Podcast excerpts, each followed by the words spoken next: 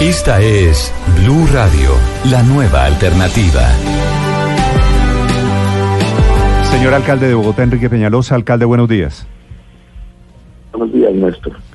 Alcalde, un juez decidió ordenar suspender el proyecto del parque que usted estaba adelantando en el embalse San Rafael que queda entre Bogotá y La Calera.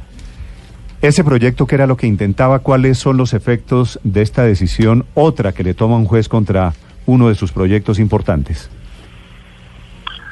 Bueno, eh, yo diría que no es un proyecto mío, porque es que es un proyecto que es de todos los ciudadanos de Bogotá, que les va a cambiar la vida. Yo en seis meses me voy, pero a millones de bogotanos les habría cambiado la vida para siempre. Eh, por muchas generaciones, tendrían el mejor parque de lejos que habría en Bogotá.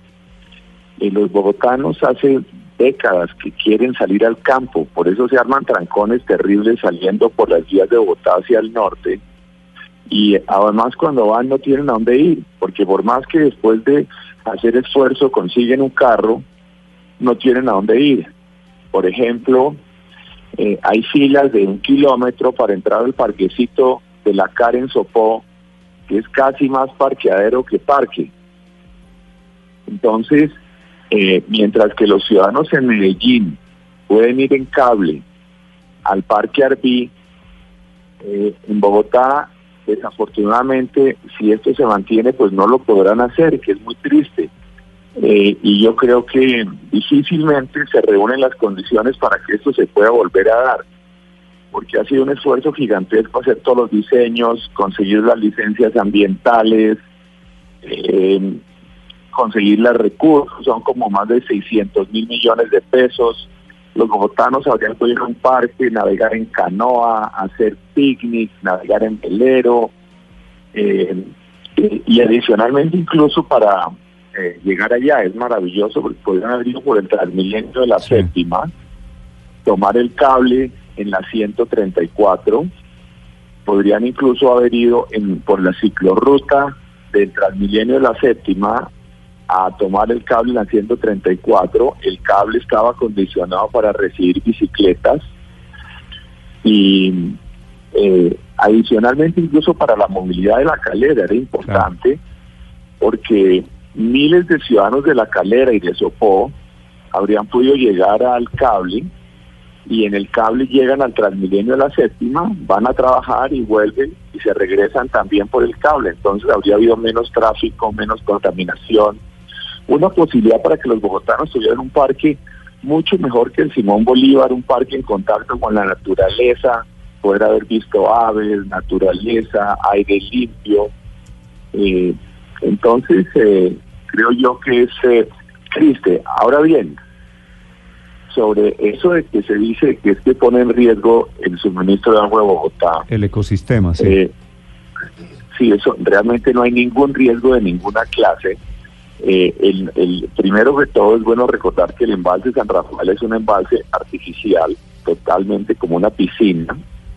Eh, segundo, eh, todos los ríos, el, el, en el 95% de los acueductos del mundo, el agua llega al acueducto a través de ríos que atraviesan zonas densamente pobladas, comenzando por el de Bogotá, por ejemplo, el río Bogotá es el que alimenta la planta de tratamiento de Tibitó, que es la que suministra el 30% del agua de Bogotá y atraviesa por zonas densamente pobladas. Más aún, incluso el embalse de San Rafael. El embalse de San Rafael, al embalse de San Rafael llega el río Teusacá, que antes de entrar a San Rafael atraviesa barrios, pasa por colegios, por zonas pobladas, etcétera entonces, la realidad es que no habría ningún agua más cuidada, más protegida, más controlada la calidad del agua que el agua que habría un parque de la empresa de acueducto de Bogotá. Eh, y adicionalmente, para, para completar y termino. Sí, señor. Eh, el agua de San Rafael ni siquiera es usada para el acueducto de Bogotá. Eh, ¿Cómo, que no es eh, usada para el acueducto, alcalde? Porque realmente ese es un embalse de emergencia. Es un embalse que se tiene solo para el caso el, agua de Bogotá le llega realmente desde el embalse de Chuza en Chingaza, a través de un túnel de 38 kilómetros de un tubo. Ese embalse se tiene solamente como una reserva de emergencia para en caso de que haya un terremoto o algo que dañe el, el, conducto, el, el túnel de Chuza, y entonces es un embalse de emergencia para que se utilice durante un dos o tres meses mientras se arregla el túnel pero de todas maneras obviamente el agua va a estar perfecta, no le va a pasar absolutamente nada, es el agua más pura y más controlada que pudiera haber en cualquier parte. Sí, alcalde. lo que sí es cierto... Es que, es que lo, lo quiero interrumpir ahí porque usted me está haciendo el relato, pues esta es la crónica de lo que no fue, de lo que usted hubiera querido, pero de lo que desafortunadamente no va a ser por, por la decisión de este juez. En realidad... Eh, es cierto. El, el juez Mayfren Padilla se llama. Alcalde, pero hay un dato en esta batalla judicial que a mí me tiene muy impresionado y es que la demanda la pone el sindicato de la empresa de acueducto. ¿Usted tiene confirmado quiénes son los demandantes o cuál es el interés que hay allí? Eh, pues sí, claramente es, es, un interés político. Más aún es curioso, los señores del sindicato sí tienen ese parque como un club para ellos. Ellos sí van, ¿no? Empleados del acueducto como van cuando quieren, pueden armar paseos, pueden armar picnics allá. Entonces, a ellos posiblemente les molesta que vayan otros ciudadanos de Bogotá. Eso es una especie de club privado que le pertenece a todos los bogotanos, porque todos esos terrenos de San Rafael le pertenecen a todos y cada uno de los bogotanos a los que no tienen a dónde ir a un parque, a los que no tienen a dónde ir con sus niños, a los que no tienen a dónde ir con el novio, con la novia, llevar al abuelo, eh, pero los únicos que tienen acceso a eso hoy son los eh, empleados del acueducto. Entonces, y entonces desafortunadamente aquí lo que hay es política. Eh, no, también hay una concejal de Bogotá, María Fernanda Rojas, que está en ese en ese tema.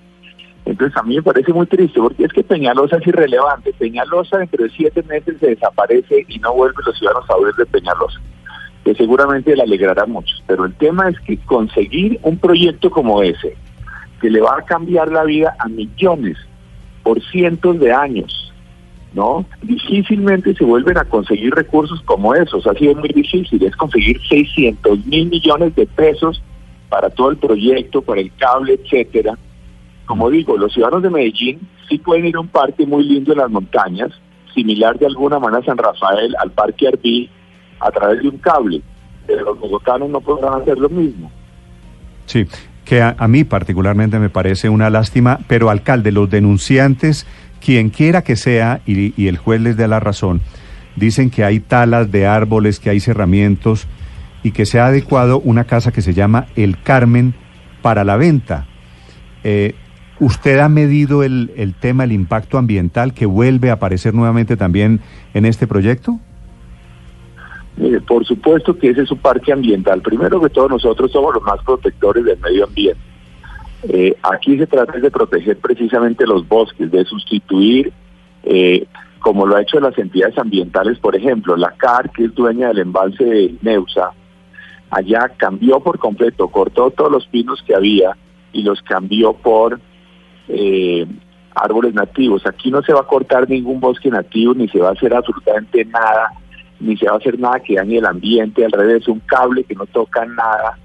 Entonces, ahí no hay ningún más aún. Es que para eso están las entidades ambientales. Todo ese proyecto eh, eh, ha sido, está siendo revisado por la CAR, por el Ministerio del Medio Ambiente, etcétera. De manera que no hay, si hubiera algún problema ambiental, pues para eso están las entidades ambientales que son precisamente las que lo controlan. Eso no es que la, la empresa, de, eh, la alcaldía de Bogotá puede hacer lo que quiera. Alcalde. Eso antes de poder, antes de poder hacer mm. cualquier cosa, eso tiene que tener todas las aprobaciones de la CAR, del Ministerio del Medio Ambiente, etcétera.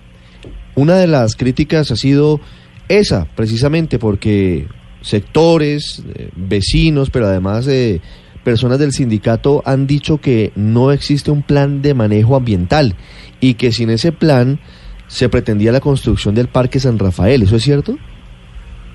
Eso es completamente falso. El tema del plan de manejo ambiental se está trabajando con la CARC, se ha venido trabajando con el Ministerio del Medio Ambiente para el tema del cable, que además se a decir que ese cable, entre otras, va por la misma ruta donde iba anteriormente hace unos años el cable de cemento Samper.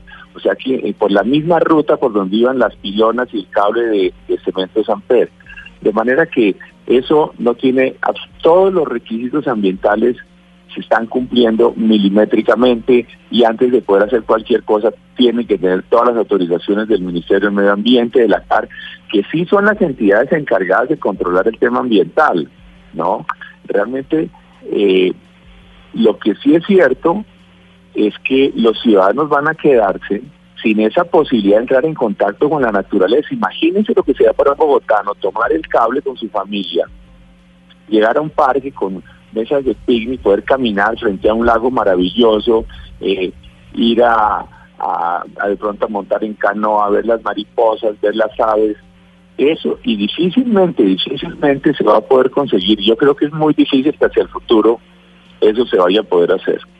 Señor alcalde, le hago una pregunta. aquí estamos tomando unas decisiones que ellos creen que le hacen daño a Enrique Peñalosa, los que demandan esto. Mm. Enrique Peñalosa es irrelevante, ese es un proyecto de los bogotanos, de los bogotanos, más aún cuando el parque se haga, cuando se inaugure, etcétera, y hace rato que no estaré en la alcaldía.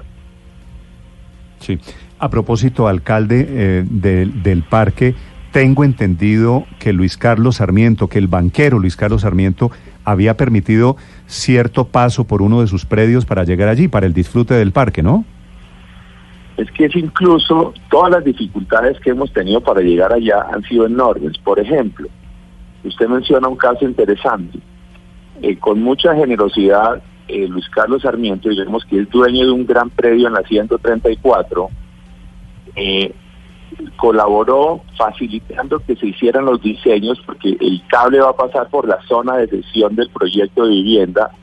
Y entonces obviamente incluso había algunos que decían que eso afectaba al proyecto de vivienda lo que sea, no, por el contrario colaboraron eh, facilitando la sesión anticipada del predio, de, porque por ese predio van las pilonas. Entonces eso ha sido un esfuerzo largo, es decir, llegar a donde estamos hoy, eh, hacer todo el tema de los diseños, los estudios, conseguir los recursos, como dice usted, incluso, incluso hasta Luis Carlos Sarmiento actuó con generosidad y permitió que pasara el proyecto por el predio frente a los apartamentos eh, que él va a construir en un proyecto que tiene en la 134 y por, haciendo la zona de sesión de manera anticipada para que se pudiera hacer el proyecto.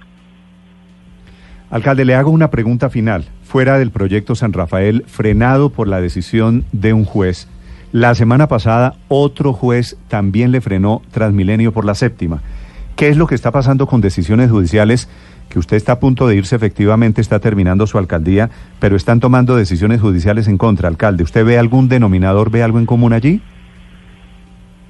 Bueno, yo respeto mucho el sistema judicial colombiano, eh, la justicia, si no respetamos la justicia, pues no hay nada que hacer, pero claramente hay muchos grupos que están utilizando este sistema sagrado de la justicia para hacer política. Es muy grave, muy grave. Y hay proyectos que benefician a millones y a millones de ciudadanos hacia el futuro. Además, eh, sobre el tema, pues yo respeto mucho también todas las decisiones que toman los jueces. Yo no quiero entrar a, habría, yo tendría argumentos para señalar, pero son cosas que además son costosas para la ciudad.